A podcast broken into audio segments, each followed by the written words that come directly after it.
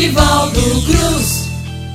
Ê, maravilha! Compadre, comadre, que as bênçãos de nosso Senhor Jesus Cristo, que a bênção da Santíssima Trindade caia por você e em toda a sua família, em todos nós, né? Hoje o cordel é de gracejo. Eu vou trazer aqui a bolsa da minha sogra, do poeta Davi Teixeira, lá de Recife, lá do Pernambuco. É como eu disse, é de gracejo, é para rir. Imagine o que é que esse caba não vai achar na bolsa da sogra dele. então vamos ver a bolsa da minha sogra, do poeta Davi Teixeira, do Recife. E o poeta diz assim: Cafundó tá curioso e vive sempre a pensar. Dentro da bolsa da sogra, ele está querendo olhar, já pediu até a ela, mas ela não quer deixar. A olhar da sua mãe, foi assim que ela falou. A bolsa da minha filha, eu sei que você olhou, botou tudo no cordel, pelo mundo espalhou. Ele ficou na tucaia, esperando ela esquecer. A bolsa em qualquer lugar tava querendo saber o que tinha dentro dela para depois escrever. Não demorou muito tempo, logo a velha deixou a bolsa lá no sofá. Quando o cafundó chegou, tava a bolsa sem a sogra, pegou e logo levou para um lugar escondido, bem longe de todo mundo. Cafundó levou a bolsa sem demorar um segundo. Lá começou a espiar e assim ele foi fundo.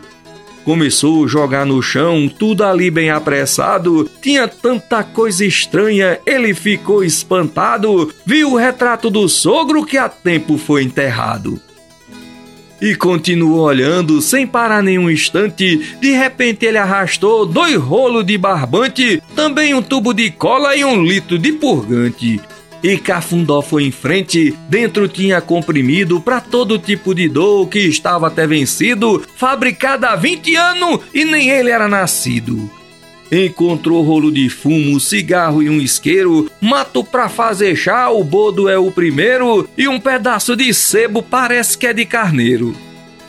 Na bolsa tem muito mais: agulha, escova e pente, também papel higiênico e um litro de aguardente. Camisinha tinha um monte. Pense numa velha quente e Cafundó foi mexendo como se fosse um lazer. Acabou de achar lá dentro o que agora vou dizer. Foram três fitas de vídeo de erotismo e de prazer. Ele foi continuando, mexendo daquele jeito, não deixou nada de fora, tinha até um guarda-peito. Quando ele quer fazer, só faz a coisa direito.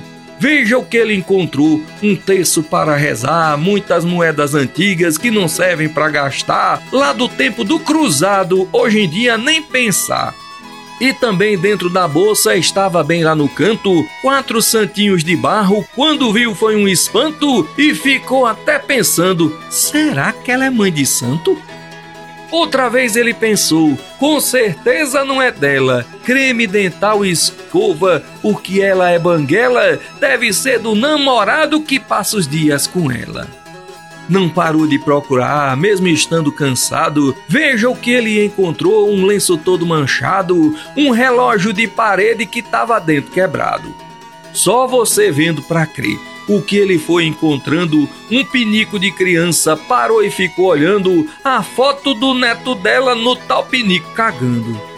Veja você quanta coisa, eu tô aqui abestado. Quanto mais Cafundó mexe, mais eu fico admirado. Parece que a sogra dele precisa de um atestado. Ele acha até normal possa ter caixa de linha, óculos de grau e de sol, até mesmo uma sombrinha, mais um kit de limpeza. Essa sogra é doidinha. Veja isso, que loucura! Só não encontrei dinheiro. Vi num papel embrulhado um pequeno candinheiro, 4 quilos de farinha e uma pimenta de cheiro disse: Isso não é bolsa, parece um almoxarifado. Olha aqui essa bolsinha que estava bem desse lado, não serve mais para nada, tá em péssimo estado. No meio de tudo aquilo tinha uma rapadura, daquela que você come, quebra até a dentadura. Dizem que é da verdadeira, para se comer é tortura. Na bolsa não tem mais nada. Só lhe peço, por favor, ajude-me a encontrar uma carroça ou um trator. Quero devolver para ela, seja de que jeito for. Para você que valoriza a cultura brasileira, escrevi este cordel, isso foi uma brincadeira que Cafundó fez com a sogra, amiga e mãe verdadeira. Menino, tem que ser um caminhão truque para carregar essas coisas aí da bolsa da sogra do, do, do cafundó, viu? Ô oh, meu compadre, minha comadre, que maravilha! Esse cordel é delicioso, né? É bom demais. Beijo no seu coração, obrigado pelo carinho.